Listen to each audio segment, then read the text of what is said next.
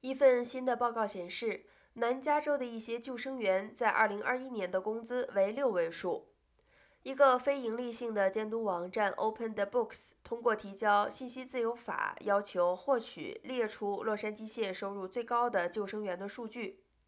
在该网站的报告当中，洛杉矶县的救生员队长在2021年赚取了51万零283美元，是该地区最高的。近25万美元来自加班费。该报告还显示。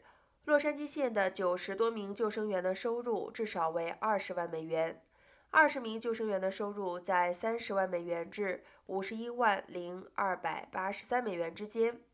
在收入最高的二十名救生员中，只有两名是女性。